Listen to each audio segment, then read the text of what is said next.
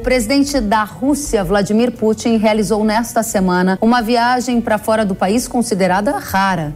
Na China, ele participou com diversos representantes de países do 10 Fórum Cinturão e Rota China que é um grande plano de infraestrutura lançado pelo presidente chinês Xi Jinping há pelo menos 10 anos. O objetivo do projeto é construir infraestrutura global que liga a Ásia, a África, a Europa através de rotas terrestres e marítimas para facilitar o comércio internacional. Essa foi a primeira viagem de Putin à China desde o início da guerra na Ucrânia. Putin havia visitado a China pela última vez para os Jogos Olímpicos de Inverno de Pequim em fevereiro de 2022, quando os países declararam uma parceria sem limites.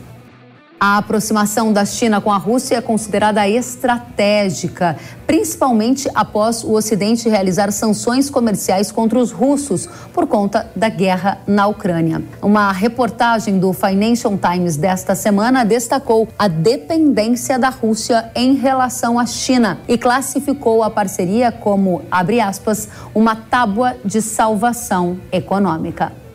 A gente vai aprofundar o debate sobre a proximidade entre Rússia e China a partir de agora, direto da Rússia. Falamos com Valdir da Silva Bezerra, que é mestre em Relações Internacionais. Seja muito bem-vindo ao Hora H do Agro, Valdir. Olá, Kellen Severo. É um prazer estar participando novamente aqui do Hora H do Agro. Obrigada pela presença. E a primeira pergunta é: essa aliança sem limites anunciada pela Rússia, por Rússia e China, né, pré-guerra na Ucrânia, ela está se intensificando agora durante o conflito Israel-Hamas? De fato, essa aliança sino-russa, ela tem se tornado mais estreita desde o começo da, da guerra na Ucrânia.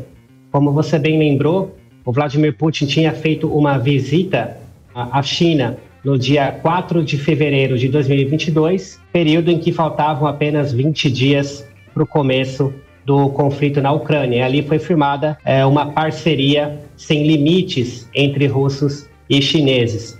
A China funciona hoje para a Rússia como uma espécie de anteparo econômico. É, muitas das commodities, sobretudo gás natural e petróleo, que a Rússia direcionava para a Europa Ocidental, ela foi obrigada, por conta das sanções, a justamente é, redirecionar, é, levar esses ativos né, que ela exportava para outros mercados. E esses mercados são, sobretudo, os mercados da China e, em menor grau, também os mercados da Índia. Então, a Índia também tem feito um papel muito importante para a Rússia nesse sentido.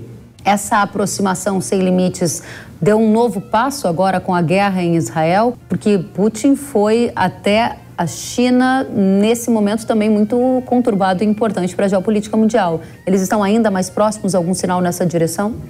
É, nós temos percebido que é, tanto a Rússia quanto a China têm andado bastante próximos em relação às suas interpretações do que vem acontecendo no Oriente Médio. Tanto é que nenhum dos dois países tomou a posição do Ocidente de apoio incondicional a Israel. Ambos têm feito um discurso no sentido de que precisa ocorrer ou existir um cessar-fogo imediato no conflito entre Israel e Palestina. E essa visita, como é, você bem colocou, foi bastante simbólica, porque ela ocorreu é, praticamente no mesmo momento em que o Joseph Biden uhum. visitou Israel. Então a gente tem uma espécie de dois blocos aparentes hoje no sistema internacional. Um composto pelo Ocidente, capitaneado pelos Estados Unidos, e um outro bloco que vem sendo capitaneado justamente pela Rússia e pela China muito bem lembrado por você. Esse fato a gente vai aprofundar ainda mais nessa edição. E dentro dessa perspectiva em que você coloca a proximidade de Biden a Netanyahu na visita a Israel e Putin a Xi Jinping na China, minha pergunta é qual é o principal interesse de Putin e Xi Jinping com essa aproximação? Tem alguma relação com uma intenção da China de tomar Taiwan num curto ou médio prazo? É do mesmo modo que a China funcionaria como um anteparo econômico para a Rússia, a Rússia funcionaria para a China como uma espécie de anteparo militar. Então, é, essa aliança estratégica entre os dois países vai reunir justamente os recursos econômicos da China com os recursos militares da Rússia, porque a Rússia internacionalmente é considerada uma potência militar de, de, de maior importância do que a China hoje. Então a gente tem sim uma suspeita de que, pelo menos até 2030, a China vai fazer algum movimento mais assertivo em relação a Taiwan. E em vista disso, ela vai, é, quando isso acontecer, se acontecer no prazo que alguns especialistas têm é, veiculado, ela vai precisar da, da retaguarda russa para justamente é, auxiliar ela contra o Ocidente. Que prazo é esse que você menciona? Então, existem algumas previsões de é, alguns analistas militares, inclusive dos Estados Unidos, que têm veiculado é, uma data entre 2025 e 2030. Então já existem discussões nesse sentido okay. de que pode acontecer nesse período uma guerra direta entre é, os americanos e os chineses, justamente por conta de alguma situação envolvendo é, Taiwan. Essa aproximação entre China e Rússia ela tem dado alguns resultados. Em setembro, os países assinaram diversos acordos para melhorar o comércio de cereais. Está na pauta também criar um centro de grãos na fronteira dos dois países, com um corredor terrestre conectando o extremo leste da Rússia e o nordeste da China via terrestre. Já no setor de carnes, os chineses recentemente liberaram as importações de carne suína da Rússia de regiões livres de peste suína africana, uma doença que acomete os animais. Esses são alguns dos sinais que mostram que essa parceria também está ocorrendo no setor de alimentos, o que é importante para o agro brasileiro acompanhar. A Rússia é um importante participante no mercado de cereais. Dados do Departamento de Agricultura dos Estados Unidos revelam que o país é o maior exportador de trigo, o segundo maior de cevada e girassol, o quinto maior de milho e o oitavo maior exportador de soja do mundo. No setor de proteína animal, a Rússia está em sétimo lugar nas exportações globais e na de carne de frango em oitavo lugar. Diante desse contexto, eu volto com você, professor, e pergunto de que forma essa nova nova era China-Rússia pode afetar o agro brasileiro? No princípio, é, mesmo com essa aprovação de iniciar é, a construção de um corredor de grãos entre a Rússia e a China, é, eu não prevejo nenhum tipo de efeito muito drástico nas relações entre Brasil e China, porque, é, sobretudo quando a gente fala das relações do Brasil com uh, a China, a gente fala da questão de exportação, sobretudo de soja. A Rússia, ela não é muito significativa nesse mercado de exportação de soja.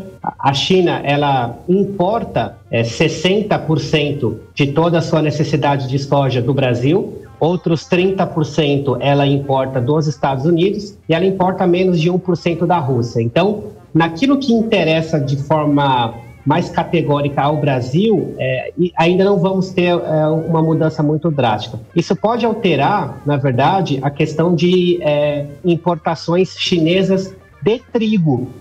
Por quê? Porque a, a China ela importa cerca de 80% do seu trigo de três países principais: Estados Unidos, Canadá e Austrália, justamente países ocidentais. Então, se a gente for pensar num cenário de confrontação global como se desenha. Em torno de Taiwan, é, essas questões de é, estrangulamento de vias marítimas e até mesmo das é, importações que a China faz de trigo desses países vai estar prejudicada. Então ela começa a olhar para a Rússia como é, um país que pode fornecer esse trigo que ela vai precisar no futuro. Aliás, a Rússia é, como bem mencionado, o principal exportador de trigo global só que a, a, ela exporta muito pouco trigo para a China hoje.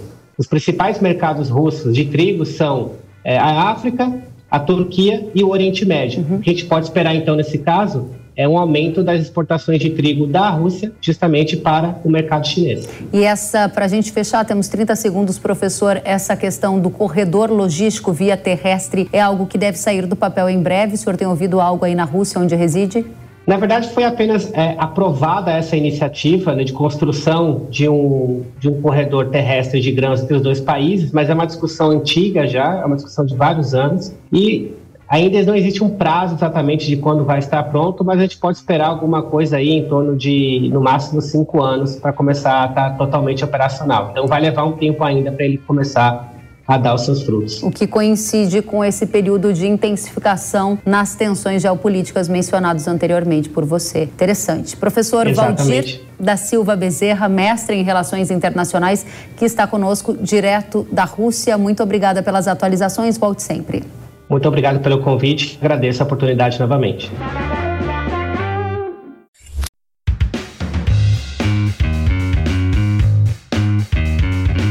Que bom que você gostou da entrevista e ouviu todo o conteúdo. Se quiser acompanhar as atualizações, siga kellen.severo no Instagram.